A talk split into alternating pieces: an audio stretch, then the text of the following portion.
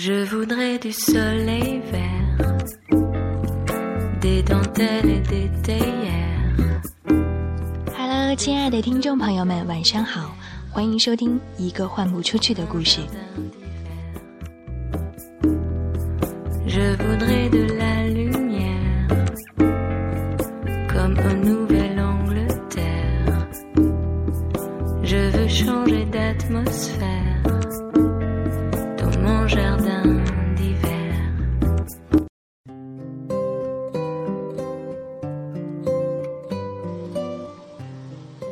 听着，有些时刻，生活需要一个改变，一个过渡，就像十四季一样，我们的春天是完美的，但是夏天已经结束，我们也错过了秋天，突然的变得寒冷起来，那么冷，一切都结冰了。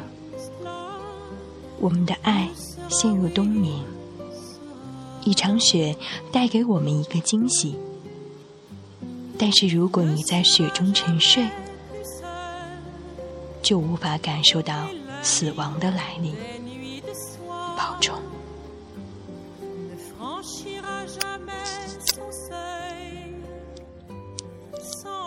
这是电影《巴黎我爱你》当中的一段台词。也是由我非常喜欢的女演员娜塔莉·波特曼演绎的。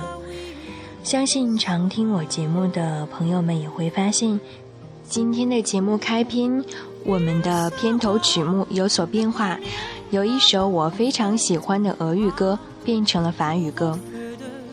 这首法语歌呢，曾经也一度是我的手机铃声。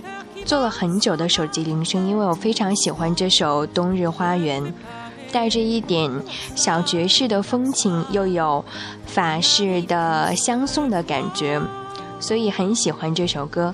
今天之所以把片头曲换掉，是因为今天想和大家聊一聊法国的电影，一部我非常喜欢的电影，叫做《巴黎我爱你》。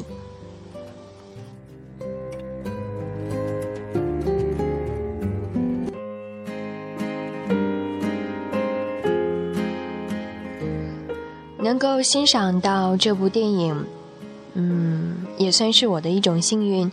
当时那一天我刚好在出差，刚刚回到北京，就收到了这部电影会在中国电影资料馆有上映的机会，就立刻跑过去看了一下，果然是不虚此行，真的非常棒。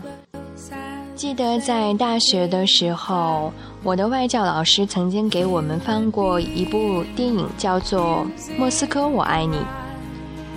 当时我才知道，其实，呃，在在此之前，在《莫斯科我爱你》之前就有推出《巴黎我爱你》，因为这部影片很经典。那随后呢，又涌现出了《莫斯科我爱你》《纽约我爱你》这样同一个系列的影片。《巴黎我爱你》呢是由奥利维耶·阿萨亚斯执导，该影片场景设在美丽的浪漫之都法国巴黎，由十八个故事组成，围绕着巴黎二十个区，有关爱情、亲情、友情以及人性。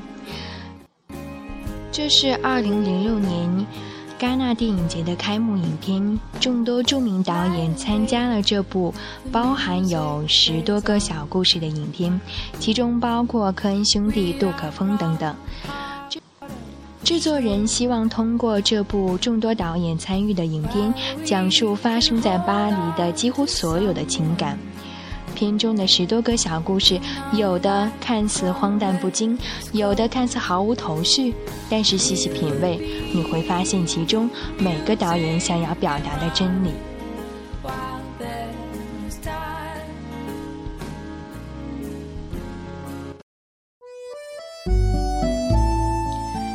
一切开始在巴黎第十八区蒙马特，那里老旧混乱。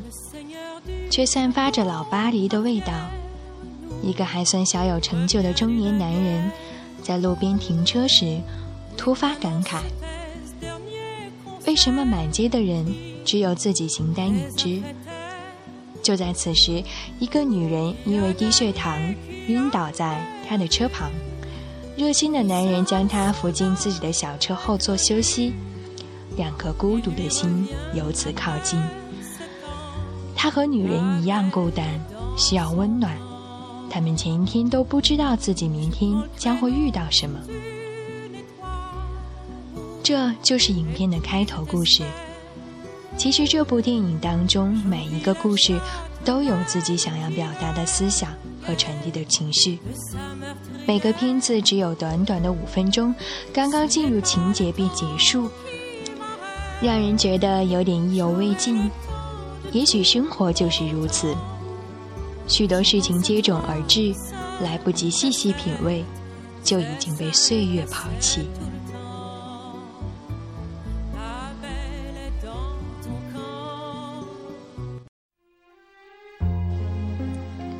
五区的塞纳河畔，三个年轻人在调戏着路过的年轻女子。其中一个发现了，就在他们旁边有一个戴头巾的漂亮女孩。女孩离开时不小心撞倒了，那个年轻人跑过去把她扶了起来。爱情在两人中间慢慢滋长。二十区，故事发生在拉雪兹神父公墓，那里埋葬了非常多的名人，包括浪漫的英国诗人王尔德。将要结婚的伦敦伴侣来到巴黎度假，他们因为王尔德著名的唇印而产生争执，而又因为王尔德的诗句而复合。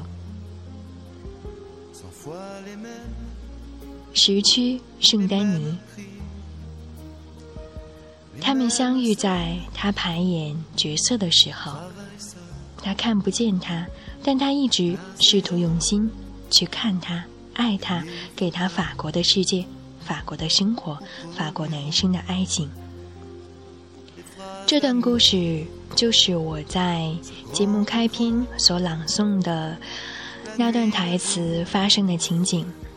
它讲述了一个美国的女演员在法国发展，她有一次在排练台词的时候，被一位双目失明的法国男孩看到了。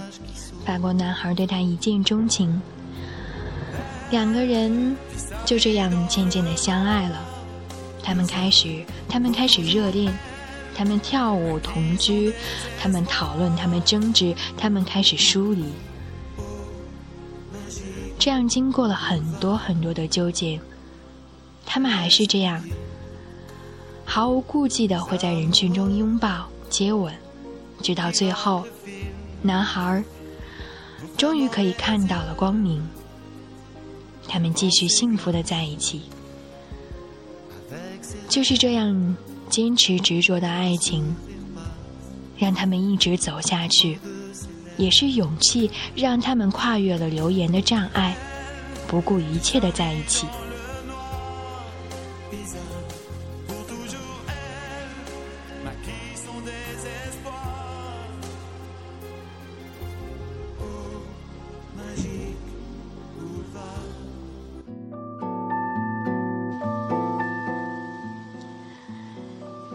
在第四区，也就是巴黎有名而又时尚的同性恋区——马海区，一个男孩在印刷室里遇到了他。他一直讲话，不停的讲。他不知道对面的男孩因为听不懂法语，完全不明白他在说什么。两个年轻人用眼神交流着。仿佛冥冥中，法国男孩知道他听不懂法语，但是他的心能听懂他的心。这个故事的最后，法国男孩虽然听不懂对方在表达什么，但是他勇敢地冲出门，去寻找他同性的另一半。其实电影中还有很多很多的故事都让我非常难忘，比如做保姆的单亲妈妈。一大早就要把自己的小孩送到托管所，而自己却要跑到大户人家、有钱人家去照顾别人的孩子。